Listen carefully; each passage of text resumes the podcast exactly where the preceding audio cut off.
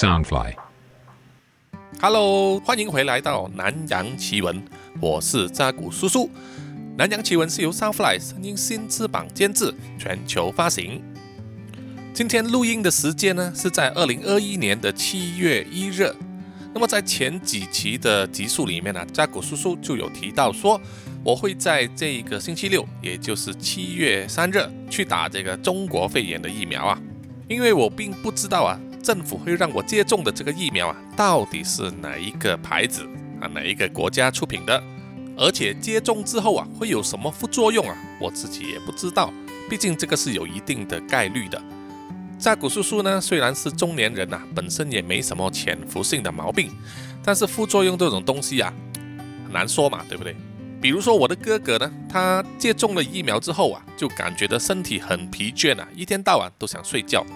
那么我有一些听众呢，就有跟我啊回馈说，他们接种了第一剂的疫苗之后呢，就一直发烧啊，发烧了两三天。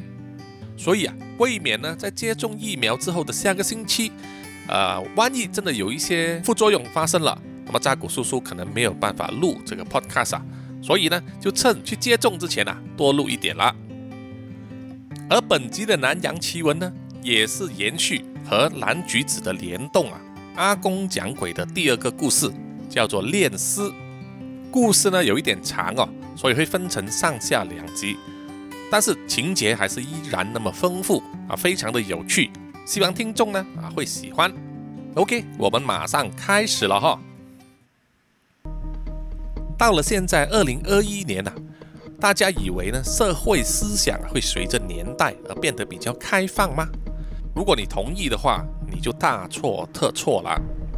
社会变得比较文明啊，只是大家知道什么是政治正确啊，有什么不应该说出口的话呢？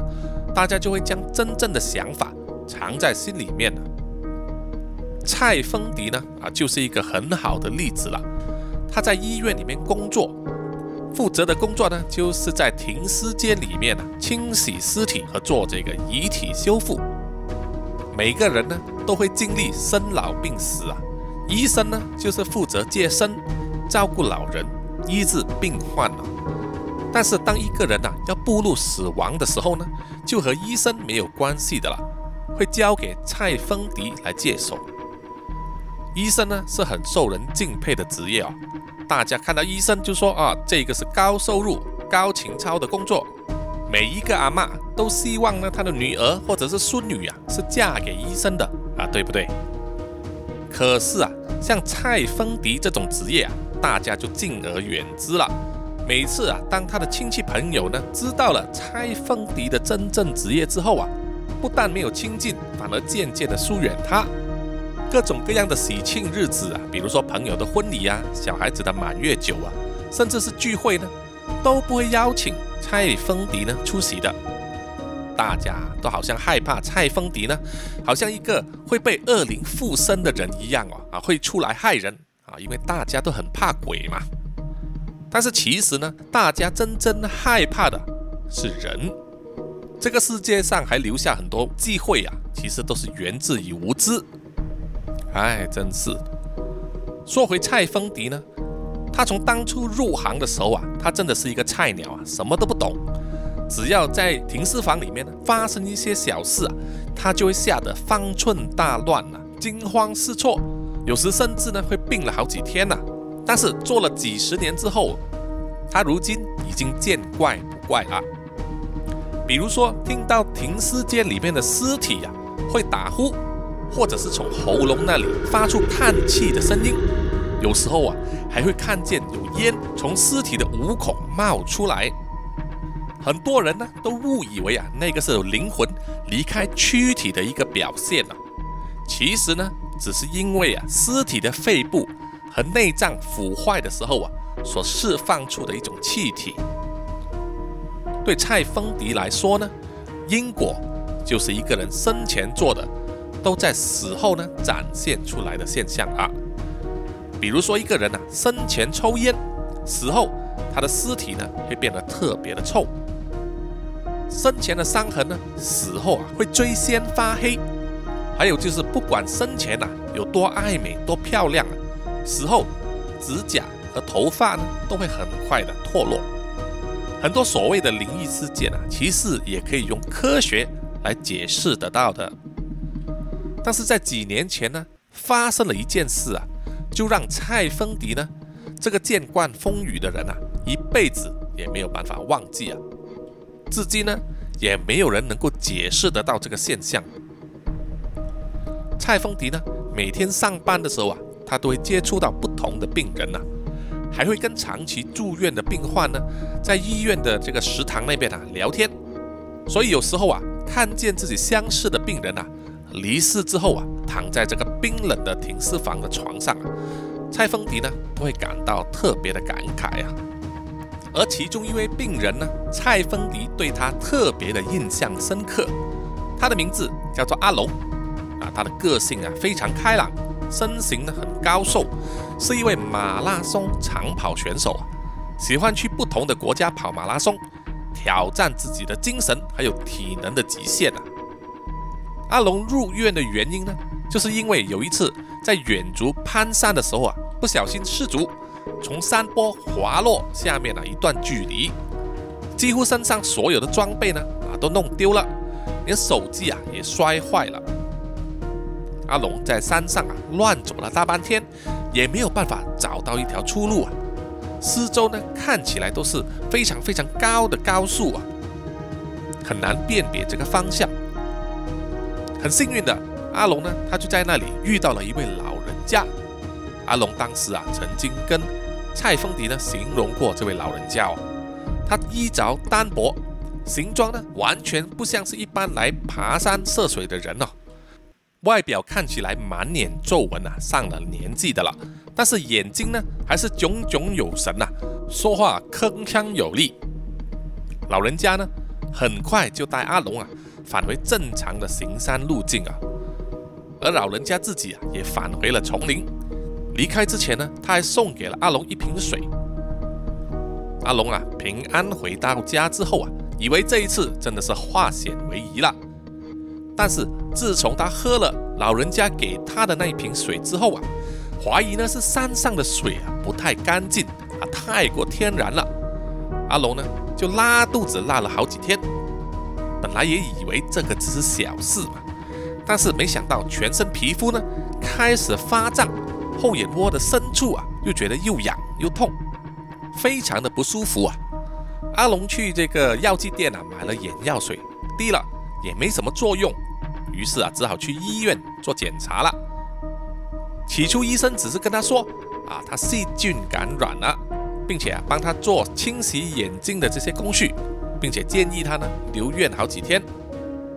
蔡丰迪啊，初次在医院的这个食堂里面呢遇见阿龙啊，当时阿龙的左眼啊只是做了一个比较简单的包扎，他还是精神奕奕的吃了几个人分量的饭呢。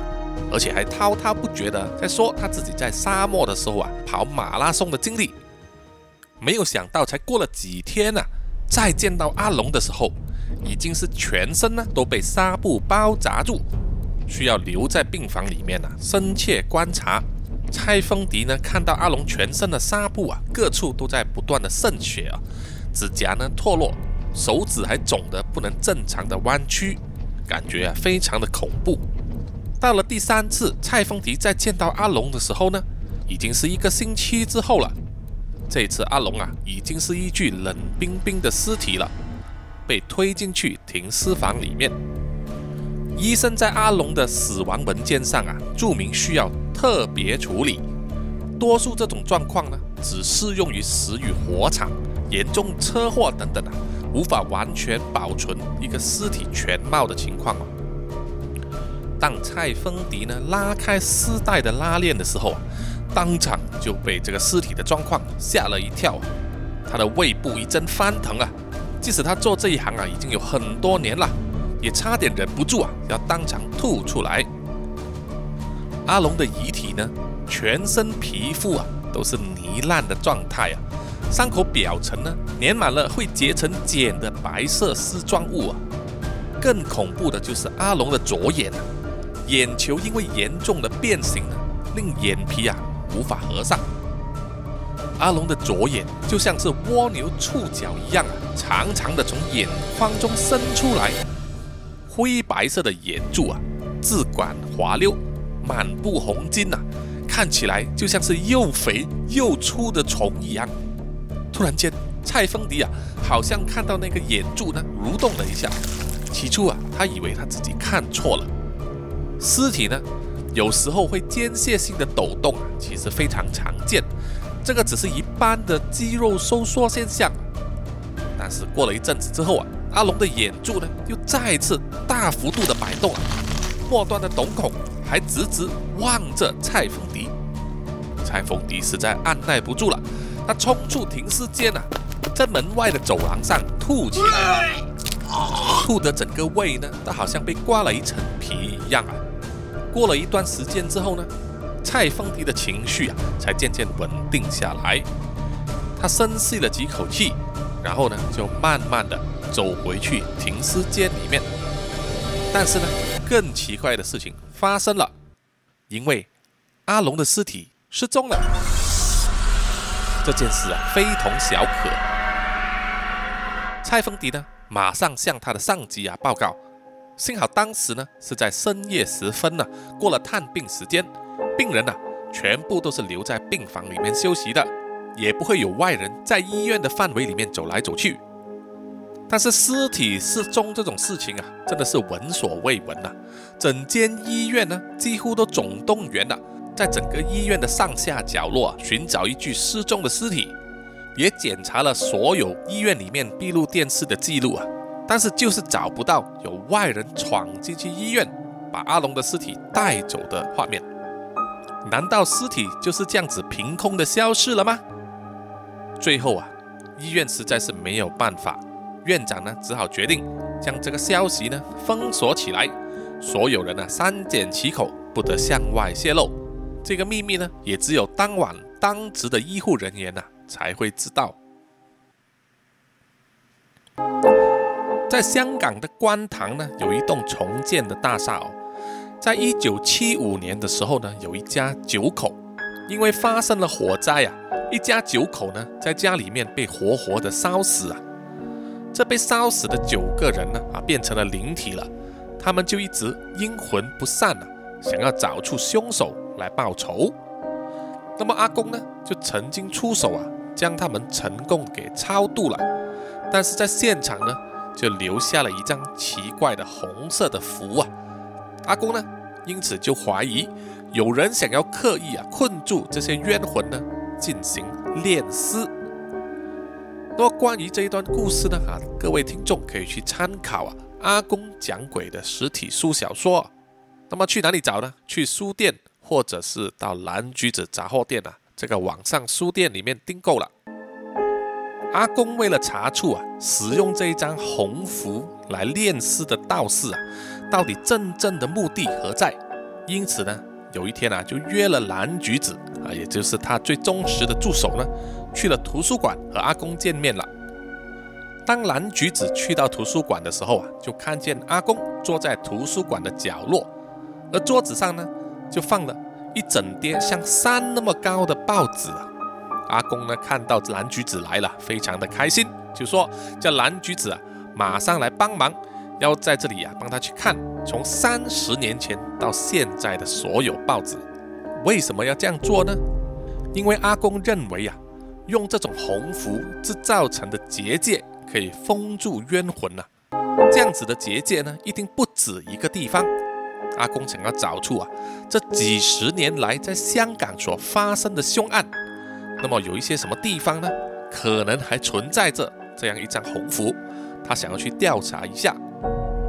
蓝橘子啊，看到堆积如山的报纸啊，烧着脑袋说：“每一份报纸都要看吗？这有点像大海捞针呢。可能这个炼尸的已经炼成了千年僵尸啊，我们都还没有找到呢。不如我们试试看，上网找吧。”阿公啊，虽然对科技一窍不通，但是他几乎呢每天都会去这个图书馆，当成自己家里的书房一样啊。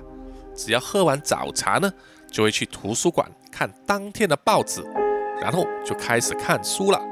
有时啊，会一直看到图书馆关门为止。最有趣的呢，就是阿公啊，几乎什么书都看，不管是旅游、宗教、地理、科学、哲学、政治，通通都不会放过了。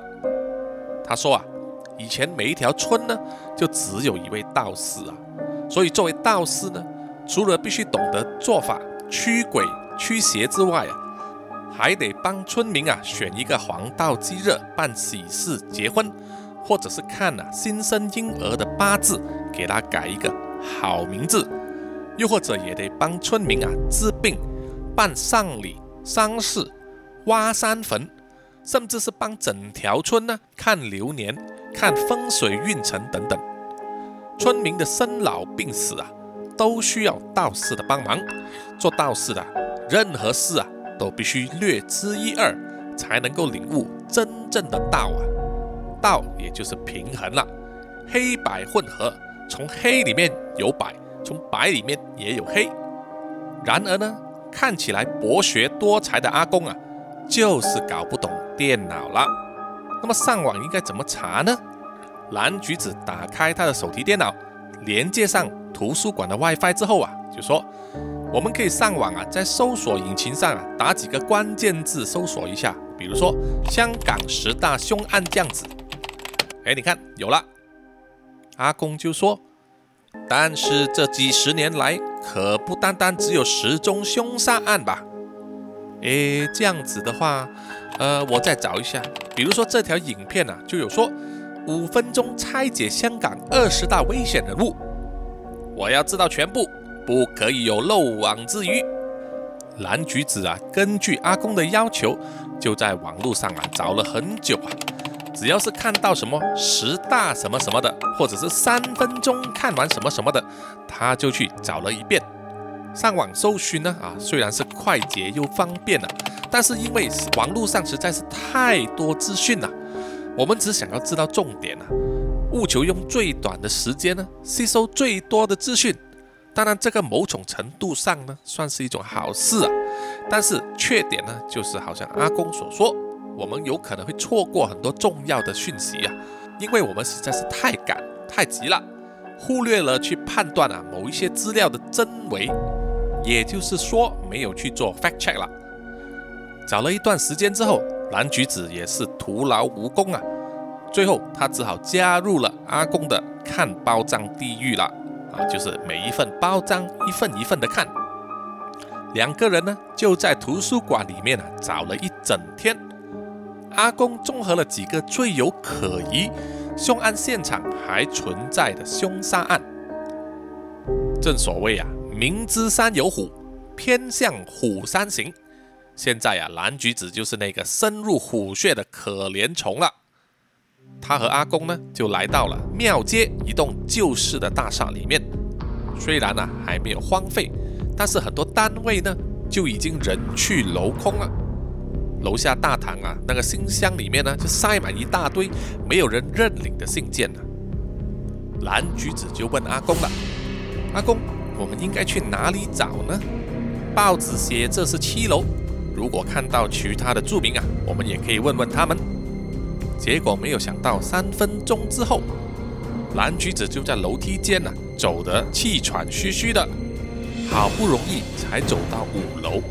而阿公啊，看起来健步如飞啊，完全没有一点气喘的感觉。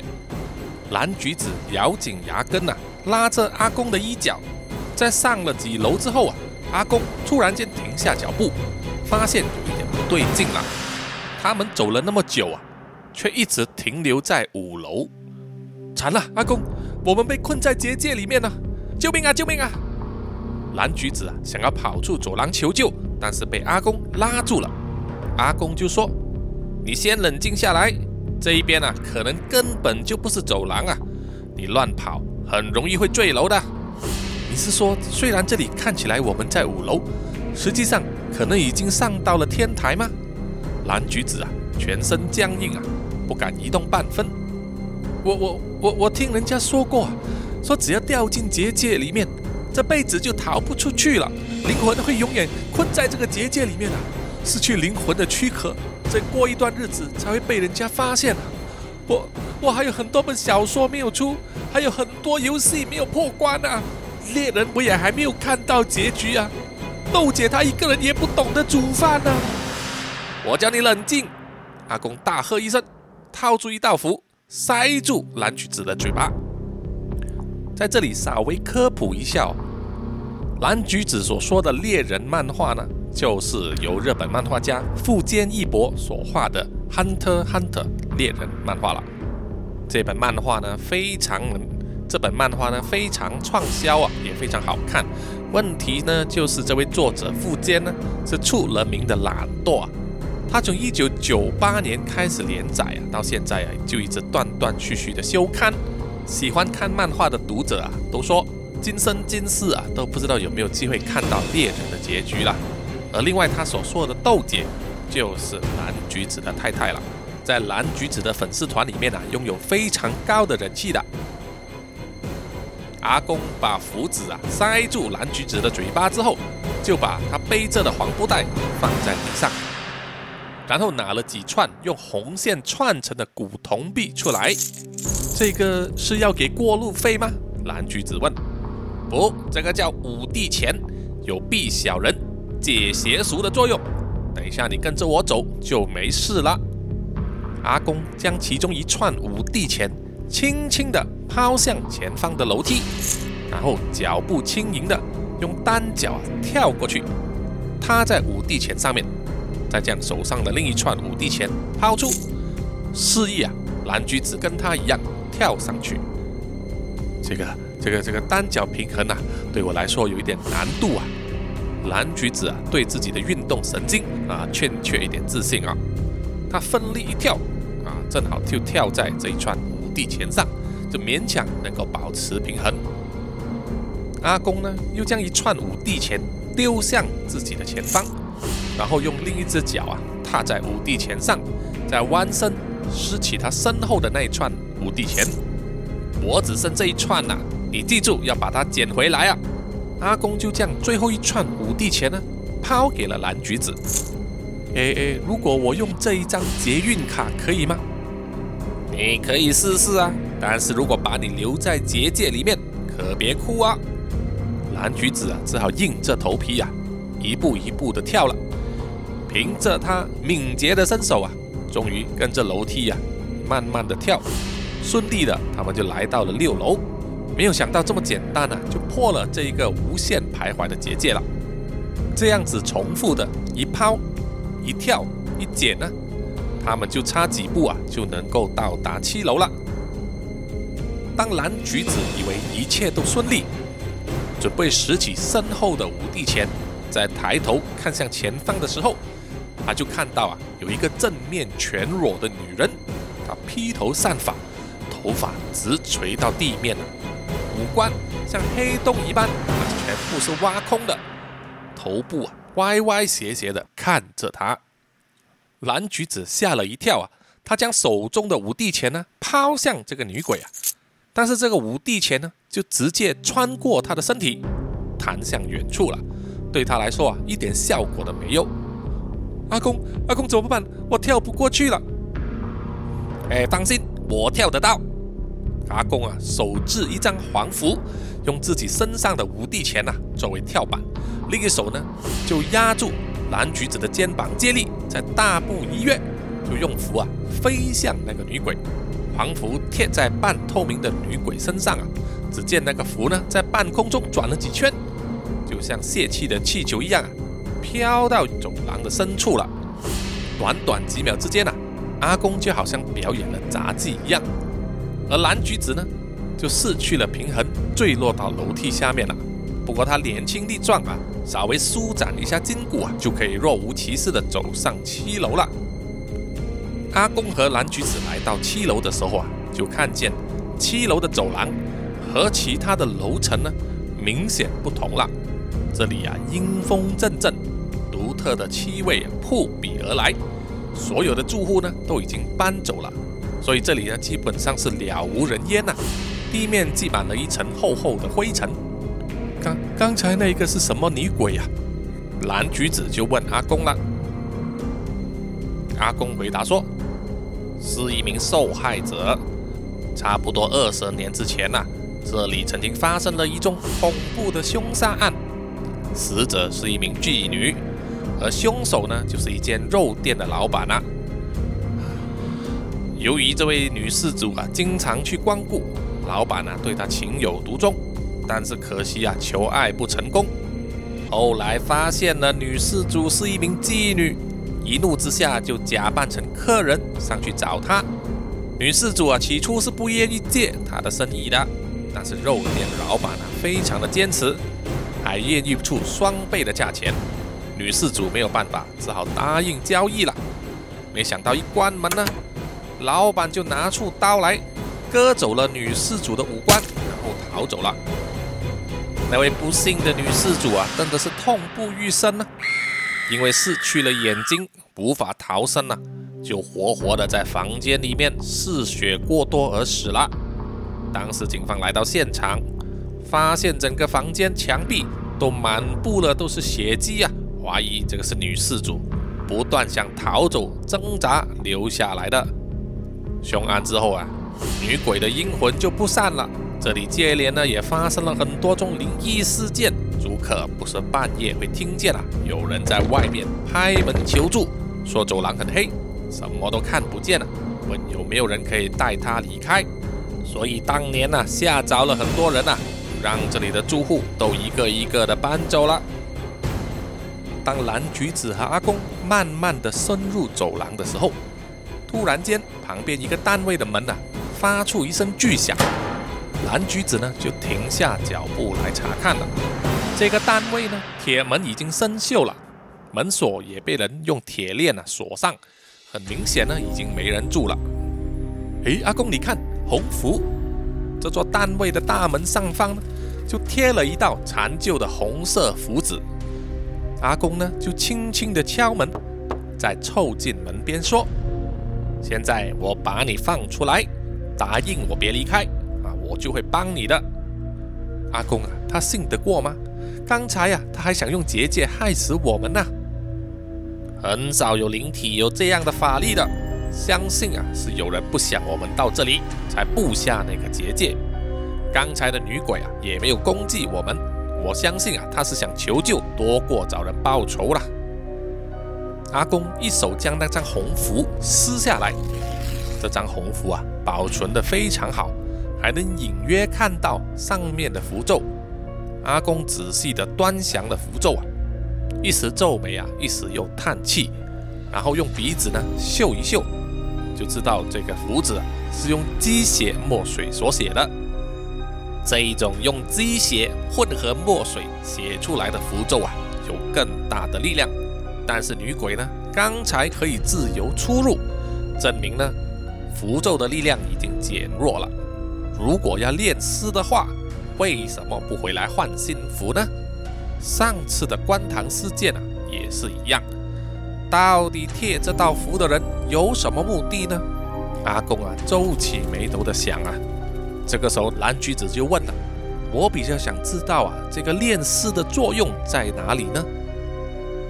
阿公就好整于暇的慢慢解释了：炼尸先要完成几个步骤，首先就是要挑选一具合适的尸体，再将尸体清洗，变成一个可以储存灵体的容器，然后啊将冤魂呢封印进去尸体里面，最后再找一个自阴自寒的地方进行炼尸，俗称叫做回阴。整个过程就像婴儿的形成一样，先有躯壳，再有灵魂，然后在母体子宫慢慢成型了。只要炼尸成功啊，就会变成一具任由道士操纵的强大法器。不过啊，要成功炼尸难度太高了，很少道士会去做的。因为啊，除了道士本身要法力高强，环境因素也很难满足。比如说，尸体需要装载很多的冤魂，也要经过长时间的炼尸，所以啊，连挑选尸体也是有很高的条件的。一定要是男性，八字刚阳，还需要有强健的体格，最好就是运动员了。有了强悍的精神和身体啊，可以更容易的锁住冤魂。镜头一转呢，我们来到另外一个人的视角了。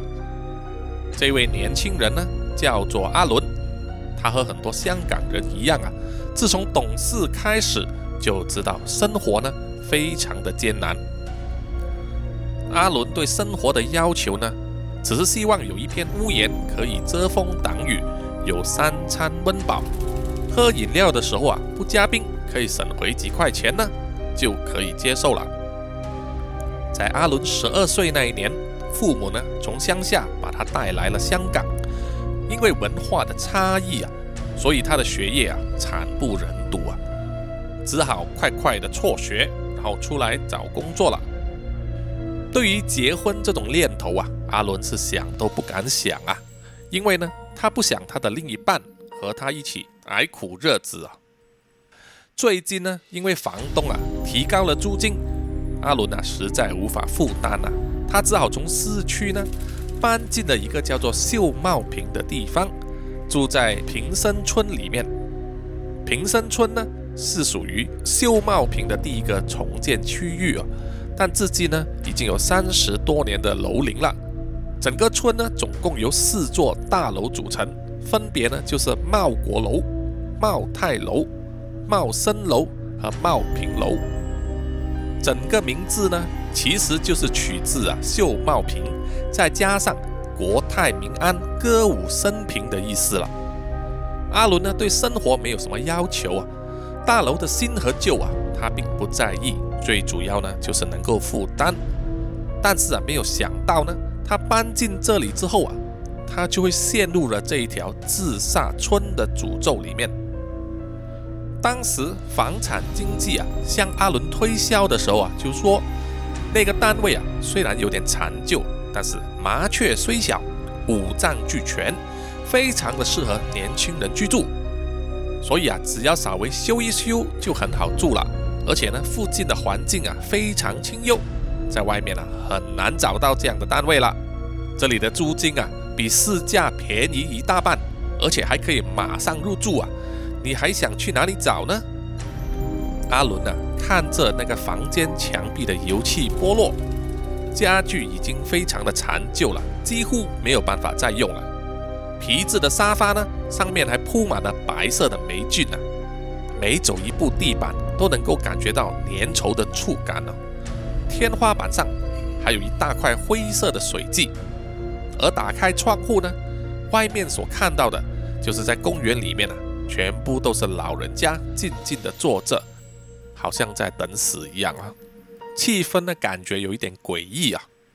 但是实在是没有可以负担的其他单位了，所以呢，阿伦啊只好付了两个月的租金，就拿了这个单位的钥匙，搬进来了。阿伦自己的随身物品啊，其实并不多，他只是花了几天呢，就将房子里面没用的家具啊搬走，然后替墙壁呢重新油上一层油漆，用消毒剂啊狂刷那个地板啊洗了一遍，整个房间呢啊看起来就有一点天壤之别了。全身沾满油漆的阿伦呢啊擦了一擦汗，坐在墙角啊休息了一下。看到整个房间呢焕然一新呐，心情也变得开朗起来。但是他唯一没有办法处理的呢，就是天花板上啊非常碍眼的这个水迹啊。即使呢他用这个油漆铺上去啊遮盖，但是水迹呢隔了一段时间啊又会重新的浮现啊，摸上去充满了湿气啊，有时候呢还会有一些灰黑的粘液渗出来。阿伦就拨电话给那个房产的经纪，说有这个天花板的问题。那位经纪人就说啊，可能是天气潮湿，或者是楼上的那个单位啊漏水吧。但是呢，他管不着的。其实这个单位啊还有另外一个严重的问题，就是每隔一段时间呢，楼上就会传出啊这样的怪声，声音呢就好像有人啊。把鱼放在地板上啊，用力摔的声音。但是因为这个噪音呢啊不算太过分，每一次只是持续一段很短的时间，所以啊起初呢阿伦并不以为意啊，因为最重要的就是要解决生活的问题了。阿伦呢持续的去面试找工作，但是一个星期之后啊，他就刷新了人生的记录啊，就是第三十六次面试失败的记录了。他非常颓废的。回到了秀茂坪。平时他出门回家呢，是会刻意绕过那个公园呐才回家。但是这一次啊，实在是没有那个精神了。他只想以最快的速度回到家里面，所以呢，就打算穿过公园回家。没想到啊，即使是在晚上呢，公园的老人依旧继续坐在公园那边呢。阿伦看到了，心里就有一点惊讶。难道这些老人家他们都没有家人照顾吗？为什么这么夜了还坐在公园干嘛呢？这些老人啊，一如往常的彼此之间并没有什么交集啊，只是诡异的呢，就是老人家的目光都是一致的向上方注视啊，口里念念有词的。阿伦呢觉得很好奇啊，于是就走进去其中一个老人家的身旁，跟着。他们的这个视线啊，向上望，结果啊，除了漆黑一片的夜空之外，就什么都看不到了。这个时候呢，阿伦才察觉到啊，整个大厦呢，就只有几户单位啊有亮灯。或许啊，就是因为这种旧式的单位啊，非常少人居住，所以啊，他每天出门的时候啊，都很少会见到其他的邻居。而他身旁的这个老人呢？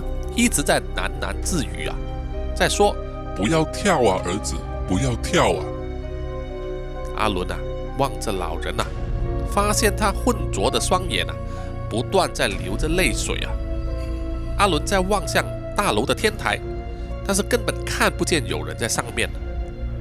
阿伦就问这位老人家说：“哎，阿贝，我上面没有看到有人啊。”这位老人家呢，根本没理会阿伦的说话，他只是啊不停的在流泪。于是阿伦呢也不再理会这位老人了。回到家呢，看着空空荡荡的四边墙啊，他不禁叹了一口气啊。可能是整条村呢都没有什么年轻人啊，连一个小孩子都没有，很缺乏一股生气啊。所以呢，整个村的气氛呢都是死气沉沉的。也是因为这个原因啊，令到阿伦呢头顶上好像有一片迷雾啊，弄得他意志消沉。再加上一直找不到工作，很容易呢就会陷入一种负面的情绪里面。有时候啊，当阿伦站在窗口旁边抽烟的时候啊，会突发奇想，有一股冲动呢，想要从窗口跳下去，就是什么事都一了百了了。那天晚上。当阿伦睡觉睡到迷迷糊糊的时候呢，楼上又再次传出怪声了。这一次呢，就吵醒了阿伦，他忍不住啊，就决定想要去楼上跟上面的住客理论了。但是当阿伦呢走到去楼上的时候啊，对应楼下他住的单位啊，却发现眼前这个单位呢，它的铁门啊是被几条粗大的铁链锁着。大门还钉上门板了，呃，这样子把门封着也太夸张了吧？难道里面藏了很多金条吗？这一次啊，站在这个单位外面的阿伦呢，很确认啊，他听到的那个怪声，就是从这个被锁上的单位里面传出来的。于是阿伦呢，就凑前去啊，在这个单位门口那个防盗门眼上一看。当时阿伦啊，就看到一个人形的怪物，全身长满腐烂的水泡，有一部分呢已经破开了，水泡呢流出灰黑色的液体。最恐怖的呢，就是它有一条像是蜗牛触角的条状物从它的眼眶中突出来，这个触角像是有生命般的一直在挥舞，拍打在这个人形怪物身上啊，发出那个声音。原来铁门上粗大的锁链呢，不是防止人进去的，而是房子里面的怪物跑出来的。镜头一转呢，我们又回到了香港佐敦一栋旧式的大厦七楼。阿公和蓝橘子呢，就在那边啊，想要查出和洪福有关系的凶案现场单位。结果呢，他们找到了一个几十年前啊，是一个凶案现场的单位啊，在那里他们找到一只向他们求救的冤魂。蓝橘子啊，全身都起鸡皮疙瘩了，他就说：“阿公啊，你意思是说，当年被杀害的妓女在向我们求助吗？”没错，阿公啊，摸着他的胡子，而我们呢，就正正站在冤灵的家门外，你还撕掉封锁他的红符呢。那那那，那你还跟我详细解释炼尸要怎么样去选尸体？阿公啊，一脸泰然的回答说：“你问我嘛，我就答你了。这就是人类对未知的恐惧。”如果有一只狮子在你面前吼叫，它会向你示好吗？求救还是恐吓呢？没有人知道。但是如果你手上有枪，肯定第一时间会向它开枪。但是啊，我们作为道士啊，作用并不是一把枪，而是作为人类和灵体呢沟通的媒介。哎哎，行行行。阿公，我就请你尽快的进去里面拯救那只狮子吧。阿公呢，就从布袋里面啊拿出一张檀布，就是道士祈法坛的那张桌布，黄红色的配搭，上面呢印有“万法中坛”四个字，中间呢有一个阴阳八卦的图案。这张弹布呢，可以让阿公的法力啊更加集中。做起事来啊，事半功倍。所以说啊，英雄有披风，阿公有檀布。这座凶案现场的单位啊，大门并没有上锁，应该是炼尸的道士啊，是为了方便回来呀。当阿公和蓝橘子想要开门进去的时候呢，发现门并啊，另外一边呢，好像有人在跟他们抗衡啊，就是不让他们扭开那个门柄的样子。阿公呢，就马上烧了一道符，把符纸凑近那个门柄，就说：“我们是没有恶意的，我们是来帮你的，请你让我们开门进来吧。”那一道符烧完之后，阿公就示意蓝橘子可以进去了。蓝橘子一手握着门柄啊，没有想到居然很热。哎呀，用布包着嘛。这个是基本常识嘞。阿公呢，就用他的弹布包着那个手柄啊，然后扭开了门。他们呢，成功进入那个单位了。蓝橘子打开手电筒，照射一下四周，看起来，是一个非常狭窄的空间。客厅呢，只足够放一张床，里面的深处啊，就是浴室。是名副其实的那个妓女的工作空间呐，就是所谓的一楼一凤的设定了。蓝橘子还发现了地上呢布满了深浅不一，像是赤脚踏上去的脚印啊。他用手电筒呢沿着脚印深入屋内啊，发现不单是地板哦，连墙壁、天花板都有脚印。这个时候呢。阿公啊，就慢条斯理的把檀布放在地上，再摆放了一些超度仪式的法器，便开始啊，要将这个冤魂啊超度。相信各位听众啊，如果有看过那些灵异电影啊、恐怖电影的时候啊，就知道呢，驱魔师啊要进行这个超度仪式的时候，一定不会这么顺利的。那些冤魂啊，都是非常奸诈的。好了，完成了。阿公说了：“哎，就是这么顺利吗？哎，有时候现实就是这么顺利的了。连蓝橘子自己啊都非常惊讶。真的吗？那么快？是的，那个冤魂跟我说，将他困在这里的人呐，已经很多年没有出现了。还有就是，他说这个人身边带着很多自杀而死的冤魂，相信啊，他准备将这些冤魂呢封入炼尸的尸体里面。阿公说，任何的法事和仪式啊，都有短暂的时间和灵体的频道同步，这个时候呢，就能跟灵体沟通了。这种沟通不一定是要用语言来对话的，而是更深入的思想共享。阿公在图书馆看报纸的时候啊，记得有一宗虽然不是凶杀案，但是在香港非常有名的都市传闻，就是秀茂坪的自杀村事件了。诶诶，阿公啊，现在天都那么黑了，不如明天我们早上啊，阳光最强烈的时候再去吧。大白天查什么啊？什么都查不到了，现在就去。环视四周啊，所有的老人家都有一个背后灵啊，同样的都被捂住双眼。阿公果然说的没有错，因为鬼遮眼呢，令到茂平楼里面呢阴气非常的旺盛，成为了自杀的热点了，害很多年轻人呢纷纷跳楼自杀。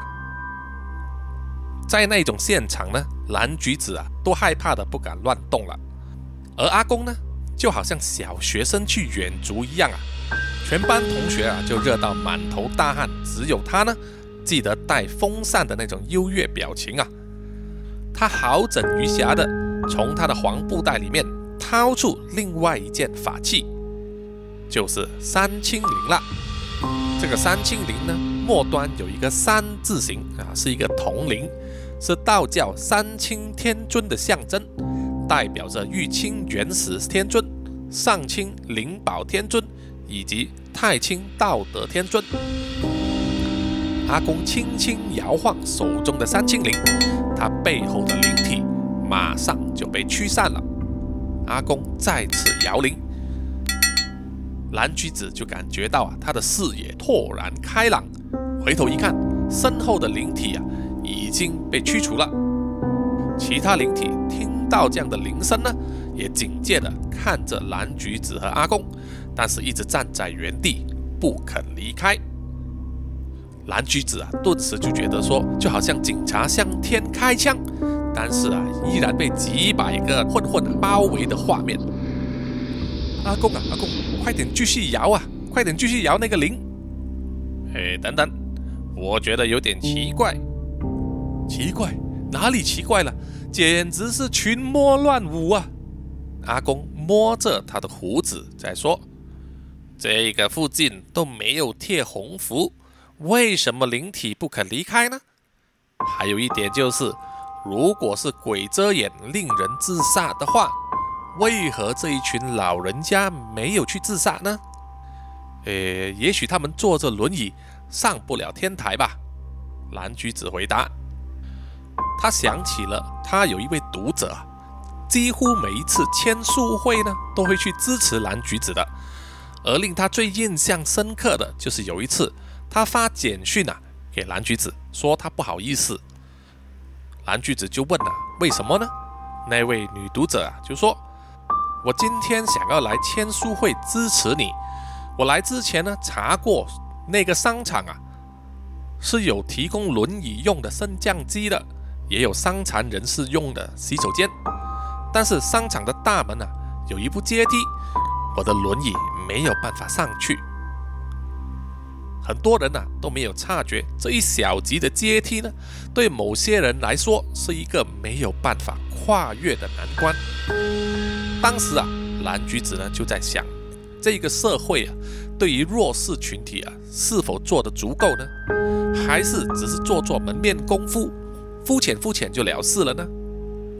公平啊，并不是所有人拥有或者得到同样的东西呀，而是所有人机会平等，去争取个人想要的目标。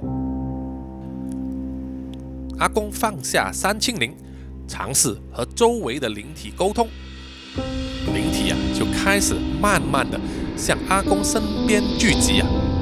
蓝橘子看着地上的三清灵，准备啊。待会如果有任何突发情况的话，他就会把三清铃拿起来，尽情的摇滚，但是这个时候呢，蓝橘子就看见平时铁铮铮的阿公啊，居然流下了眼泪。另一方面呢，在另外一边，阿伦呐就跑回了自己的住宅单位啊，将所有的门锁起来，并且用他的书柜和沙发呢堵住了大门。他可以清楚地听见啊，在门外从远到近传来那个声音：蜗牛怪物啊，就在他的家门外。阿伦心里啊不断地在祈祷啊。他希望那只怪物呢没有办法闯进来。他家门外明明有拉上了那个铁门呐，照理说是能够阻挡的。阿伦全身发抖，浑身冒着冷汗一直祈祷祈祷。哎，突然间，外面啊变得一片安静，一点动静都没有了。因为在很多年前呢，当时冷气机啊还没有普及化。旧式的大厦设计呢，是为了令夏天呢，让室内更加的凉快，所以啊，会在他们面向走廊的这个墙壁上面，加上了一排天窗，啊，让空气可以对流。那个时候，阿伦呢就觉得外面没有声音了，觉得有点不对劲，于是他就爬上去天窗那边，想要在外面呢张望一下。原来啊，住在楼上的女人正在用大铁剪想把她的铁门的门锁给剪破。喂喂，你在干什么？我我求你开门吧！你老公想进来杀我，鬼才会开门给你呢。他他一定会好起来的。我求求你开门吧！我会打电话报警的。没用的，我已经剪断了你家里的电话线，你还是开门吧。咔嚓一声。门锁呢就应声断开了，接着呢就是外面的铁门被粗暴的拉开的声音，然后木质的大门呢就受到了猛烈的冲击，门把被硬生生的撞坏了。即使阿伦呢用尽一些方法，用家具啊挡着门呢，也很难阻止这只怪物冲进来。这只蜗牛怪物真的是力大无穷啊！阿伦就慌忙的将自己反锁在房门里面。祈求呢，奇迹会出现来打救他。外面就传来大门被破坏的巨响了。阿公啊，你为什么要哭啊？蓝橘子问。公园自杀的年轻人，不是因为灵体的负能量，也不是因为炼尸的道士，他们只是生活的太不愉快，压力太大才自杀的。真的不是鬼遮眼吗？唉，人往往喜欢将责任啊推卸，但其实问题是由自己而起的。之前我看过报纸，才想起，原来自杀村的跳楼潮啊，正是香港经历金融风暴的日子，每个人都咬紧牙关生活，但是家人啊不能谅解他们。越穷啊，就越见鬼了。每天在家里都是吵吵闹闹的，父母吵架可能隔天就好了，但是在子女心中啊，会永远留下一道疤痕。尤其是在金钱的问题之上，因为儿子啊未必有能力可以赚钱，他们会觉得自己拖累了家人，唯有死啊才可以减轻家人的负担。再加上旧式的大楼啊，隔音非常差，井字形的走廊设计啊，当其中一户吵架的时候，其他的街坊都会听到，日积月累就笼罩着一股负面的气氛了。哦，所以炼尸的道士就选择来这里抓冤魂了。没错。那么，那么，那么，公园里面的灵体，就就就全部都是吗？灵体全部都是老人家的子女，他们遮住父母的眼睛，是想跟自己的父母说。阿公叹了一口气，放眼望向四周围的老人家，仿佛这段话就是要跟他们说的。哎呀，对不起，别再看了，快点回家好好生活下去吧。正是所谓赶鬼容易赶人难呐。尽管阿公不断的劝导，但是坐在公园的老人家呢，依旧不肯回家。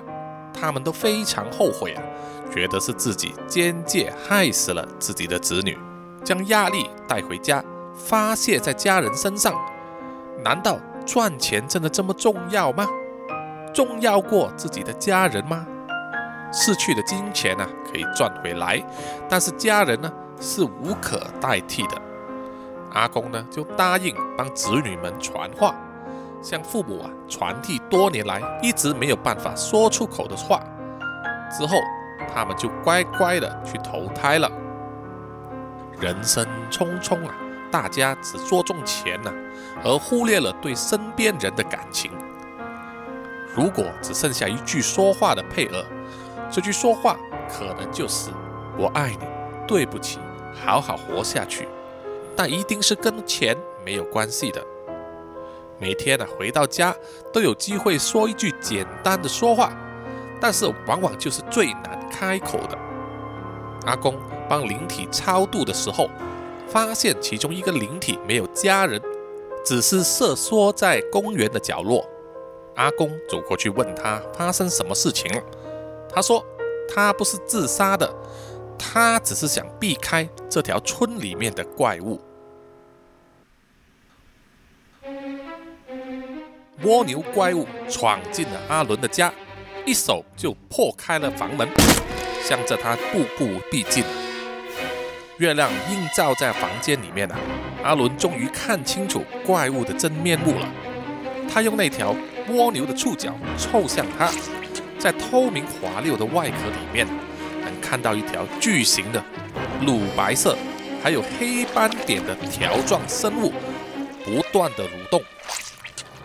条状物从眼眶深处伸出来，大约只是露出它身体的一半，剩余的一半就藏在蜗牛怪物的体内。别再逃啦，你一定要帮我，我老公会好起来的。那个女人跟随着在后面呢，想抓住阿伦。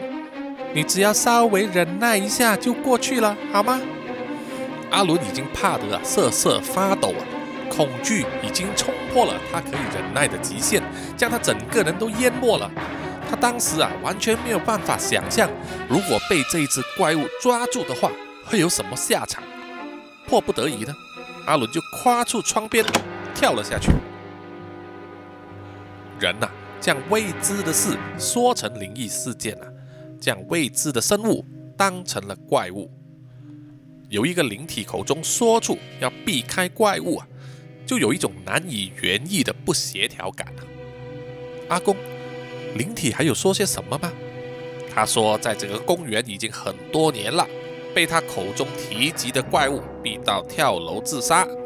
最后警察来到现场啊，因为案发现场没有可疑，最后呢就以一宗普通的自杀案处理掉了。那那那怪物是？我相信就是炼尸用的容器。他是被怪物逼死的，我不太明白啊，阿公，你说过炼尸所用的容器，只是一具细心挑选的优质尸体嘛？但是尸体又怎么会去逼死一个人呢？这一方面我也不太清楚。道士无论是自己的修为之外，教义、法器、符咒都会随着年代啊不断的进步。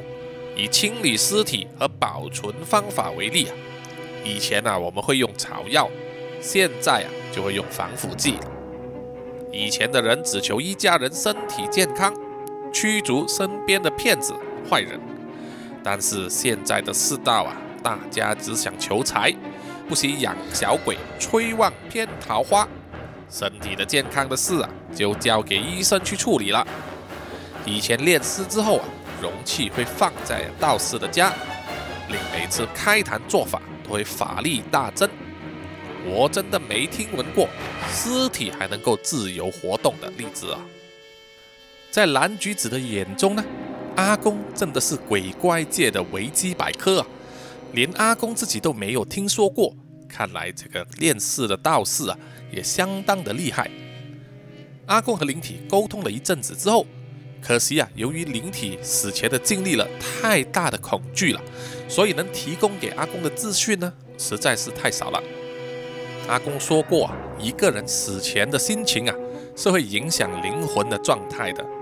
如果一个人临死前儿孙满堂，死而无憾，满怀感恩的离世呢，灵魂的能量就比较容易投胎，下一世就能够做一个好人了。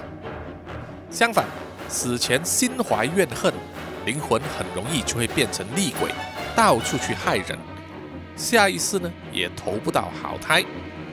或许这种就是最简单的因果了。为了查到更多的线索呢？蓝橘子就和阿公决定去茂平楼一探究竟。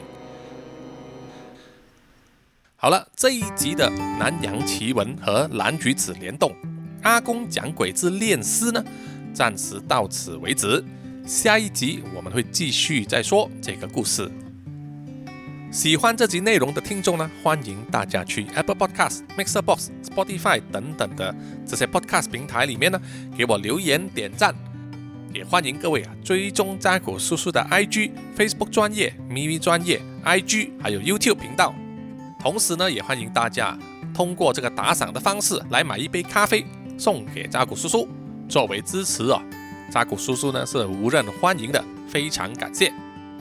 好的，那么我们下一集再见，拜拜。